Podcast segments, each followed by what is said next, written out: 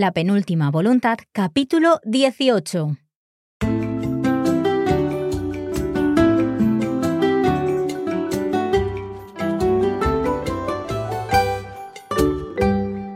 Hola a todos y bienvenidos a La Penúltima Voluntad. Yo soy Mark. Y yo soy Anabel. ¿Cómo estás, Anabel? Yo muy bien, ¿tú qué tal? Bien, bien.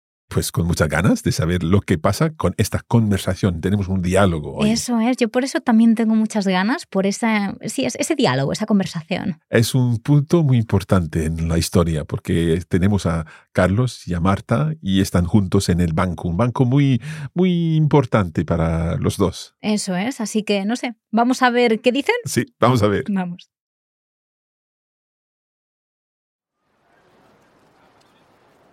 ¿Está ocupado este asiento? Papá, por fin nos vemos. Nos hemos visto esta mañana, Marta, pero un abrazo no me vendría mal. Sé que nos hemos visto esta mañana, pero parece que ha pasado un siglo. Ha sido una mañana muy ajetreada. Muchas gracias. ¿Gracias? ¿Por qué? Por el juego, por supuesto. Ha sido muy divertido. Me alegra que te haya gustado. No sabes cuánto me alegra. Nos sentamos. Claro, por supuesto. ¿Sabes? He visto este banco de camino al museo esta mañana. Se me había olvidado completamente. Hemos pasado mucho tiempo aquí. Sí. ¿Te acuerdas de cuando veníamos después del colegio y te contaba todo lo que había pasado ese día? Hablaba sin parar y tú ni te inmutabas. Me escuchabas pacientemente a pesar de que tú probablemente también habías tenido un día duro. Me encantaba escucharte. Me gustaba saber qué pasaba en tu mundo y, sobre todo, saber cómo te relacionabas en clase. Normalmente era tu madre quien podía ir a las reuniones con tus tutores porque yo estaba siempre trabajando, así que esas tardes que pasábamos aquí juntos eran mi manera de saber cómo te iba. Supongo que te quité mucho tiempo. Recuerdo que solías venir a casa bastante tarde porque te quedabas en el estudio trabajando. Estoy segura de que tuviste que hacer muchos sacrificios para venirte aquí conmigo y escucharme quejarme sobre los exámenes y los deberes. No lo llamaría sacrificio. Además, uno encuentra tiempo para lo que realmente le interesa y le importa. Y yo no he sacado tiempo para estar contigo estos últimos años. Lo siento mucho, papá.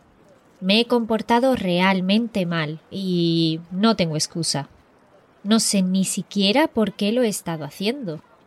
Es posible que yo no te supiese mostrar lo que me importabas o lo mucho que disfrutaba pasando tiempo contigo.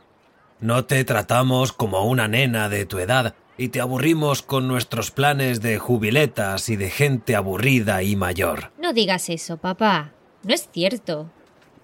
Bueno, un poco sí que lo es. Pero ahora que soy mayor lo agradezco. Ser padre no es fácil y cada día temo meter la pata con Olga. Es muy duro, pero lo habéis hecho muy bien. Especialmente tu madre. Ella siempre ha sabido comprenderte mejor que yo. ¿Te acuerdas del museo, de la exposición? Por eso me has llevado de vuelta ahí, papá. En ese momento me comprendiste y pasamos horas hablando de arquitectura. Si te soy franco, ese fue uno de los mejores momentos.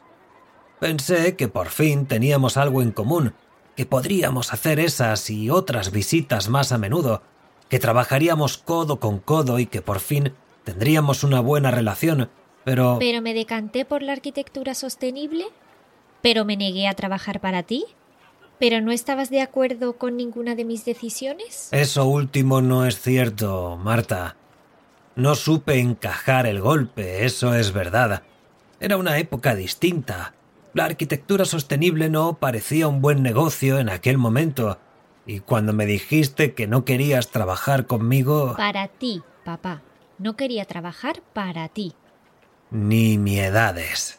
El caso es que lo sentí como que no querías pasar tiempo conmigo. Después te mudaste y ya no hubo forma de construir nada juntos. Primero pensé que era rebeldía y respeté tu espacio, pero después llegué a pensar que simplemente no querías verme ni en pintura. No era por eso. Nada que ver. Necesitaba mi espacio y quería saber que lo que estaba haciendo era por mí y no para agradarte, para hacer que me quisieras. Eres mi hija. Claro que te quiero. Has sido siempre tan estricto. Supongo que es debido a cómo soy como padre, pero eso no quiere decir que no te quiera o que no me haya divertido y haya disfrutado el tiempo que hemos pasado juntos.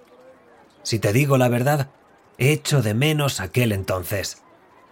Yo trabajaba más y no pasaba mucho tiempo en casa, pero me encantaba estar contigo y con tu madre. Las cenas juntos o las comidas, los fines de semana, incluso estar en este mismo banco escuchándote hablar de los profesores. Lo echo de menos. Yo también, y por eso me ha gustado muchísimo el juego.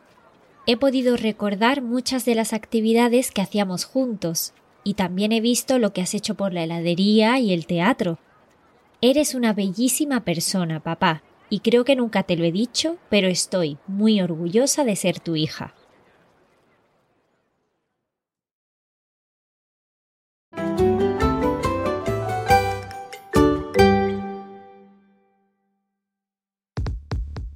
Listening to each episode of La Penúltima Voluntad is a great way to develop your Spanish at this advanced level. But if you'd like to make even more progress and improve your Spanish, you should know that there's a full online course available which will guide you through the chapters of the story and maximize your learning. The online course features language study episodes in which Annabelle and I analyse the text of each chapter and discuss all the vocabulary and grammar. There's also an annotated text, which lets you read the chapter of the story and understand everything in detail. We provide a video version of the chapter, and to help you reuse the expressions you learn in the course in your everyday speaking, we've included our Taller Lingüístico audio episode for each chapter. To find out how to access this fantastic resource, head to coffeebreaklanguages.com slash LPV.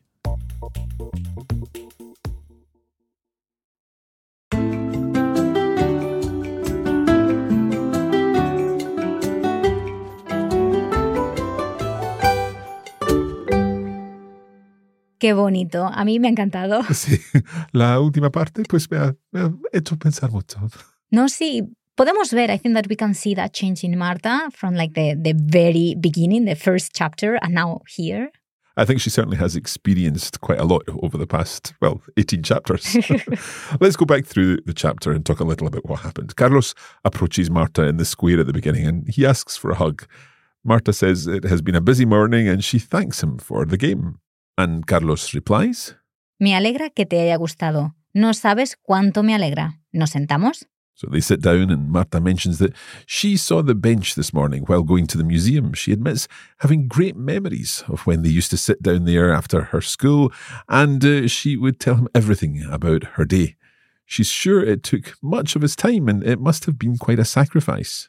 And Carlos replies, No lo llamaría sacrificio. Además, uno encuentra tiempo para lo que realmente le interesa y le importa. Sí. Marta then regrets not making time to see him, and she doesn't even have a, an excuse. Carlos also admits not being perhaps the fatherly figure that she needed. Marta tells him she's glad that they did all those things that she considered boring at the time. She didn't think he is or was a bad father.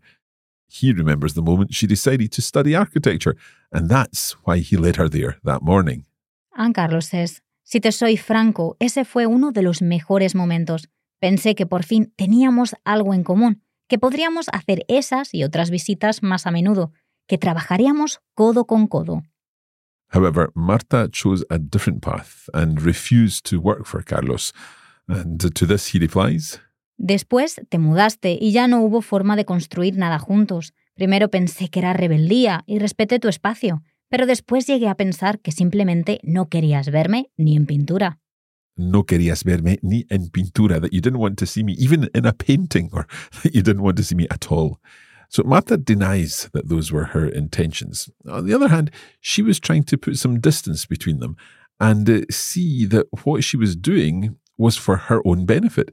She's the feeling that he has always been very strict. And Carlos says, Supongo que es debido a cómo soy como padre.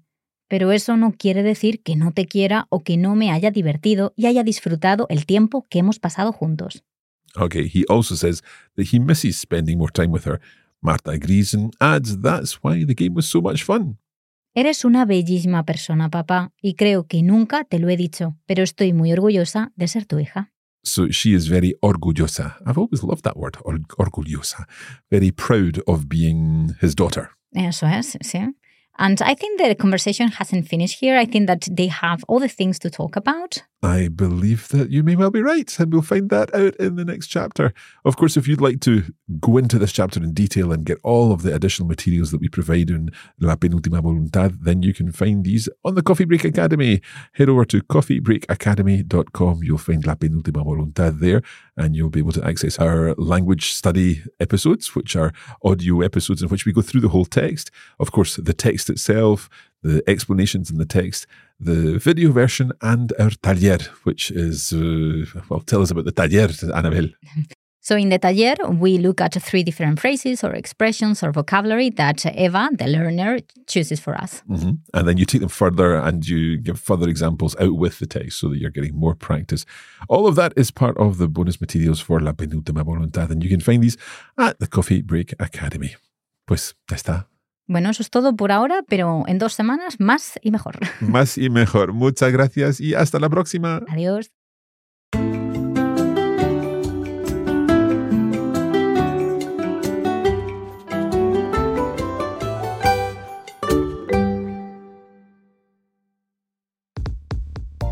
You have been listening to a Coffee Break Languages production for the Radio Lingua Network.